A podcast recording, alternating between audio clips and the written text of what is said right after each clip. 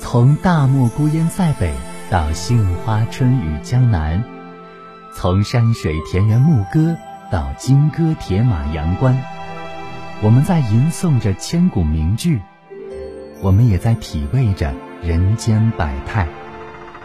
所以，无论明天你将回到哪里，身处何方，又将展开怎样的人生，不要忘了这段日子里我们共同感受到的那份感动，那份沉醉，那份喜悦，那种振奋，那是你们绽放出来的光芒，那也是中国文学永远的魅力。锁定 FM 幺零零点八，每周一至周五晚九点，月夜月想读，主持人安琪陪伴您感受书墨的香气。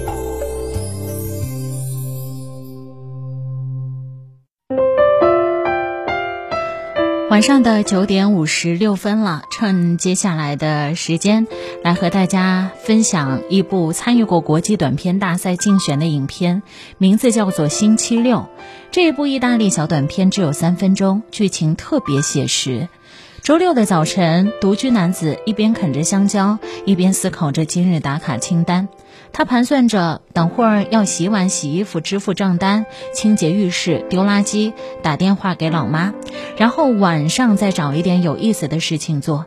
在真正开始做这些事儿之前，他把整个事情预想了一遍，所有可能会遇到事情和不好的结果。他在脑海当中反复盘算着，试图找出最佳方法。大量情绪被消耗，琐事却越积越多。就这样。从日暮黄昏，月落树梢，一天很快就过去了。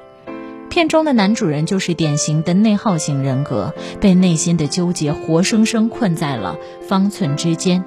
明明做事情只需要两个小时，提前消化掉自己要去做这件事儿，以及提前预知所有可能出现的结果，再到下决心、鼓起勇气开始做，花了八个小时。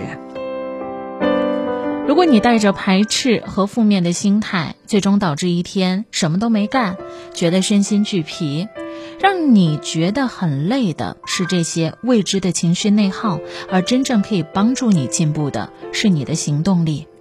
我曾经有过类似的感触，比方说，想要做抖音号和视频号之前，我就会在想，哎，如果做的不好，或者如果觉得。别人看起来我拍摄的样子呆呆的，会不会不喜欢？会不会有质疑的声音？会不会在底下有很多不好的评论？因为有这种观点，所以从二零一七年入职之后的那两年没有做，直到从今年开始才完全大胆的去做。喜欢不喜欢又有什么关系？你做的好和不好又有什么关系？不好倒好。本来就是一个过程，你要不断的去打磨自己，不断的抛光自己，你才可以做到你想做的人。真正厉害的人是反内耗的人。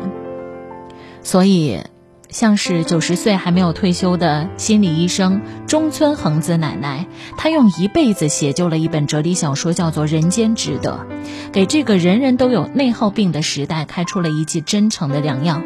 比方说，你像我躺在家里。你盘算着我今天晚上要去和谁吃饭，但当你拿起手机要约那个人的时候，你又刷了一会儿视频，看了一会儿别的东西，甚至会觉得，哎呀，我今天宅了一天，吃了很多薯片，会不会变胖了？会不会没有那么好看？算了，我还是在家吧。所以你就一直耗到了晚上的七点钟、八点钟，甚至到了十点钟，你才开始想，哦，一天过去了，我要睡觉了。我们为什么总是感觉到焦虑和疲惫？大多数情况是因为对未来考虑太多，来导致精神内耗。没有发生的事情，不要去想它的结果，尤其是不要去想不好的结果。现在就去做就好了。